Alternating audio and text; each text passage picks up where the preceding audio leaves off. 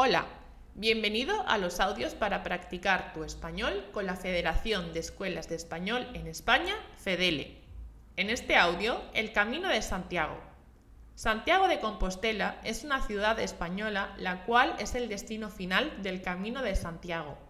El Camino de Santiago es un conjunto de rutas que tienen paisajes muy bonitos y naturales.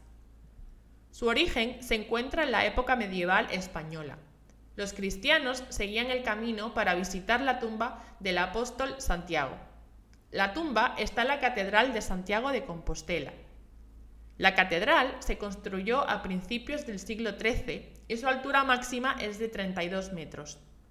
Si quieres mejorar tu español a la vez que recorres los paisajes tan bonitos del Camino de Santiago, puedes hacerlo perfectamente a través de la Academia Iria Flavia, es una escuela de español que te ayudará a mejorar tu nivel.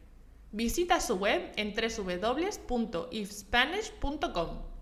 ¿Has entendido el audio? ¿Dónde está Santiago de Compostela? ¿En España o en Portugal? ¿Cuándo se construyó la Catedral de Santiago? ¿En el siglo XIII o en el siglo X? ¿Cuál es el destino final del Camino de Santiago? ¿Santiago de Compostela o Tenerife? Correcto. La respuesta correcta es en España, en el siglo XIII y Santiago de Compostela.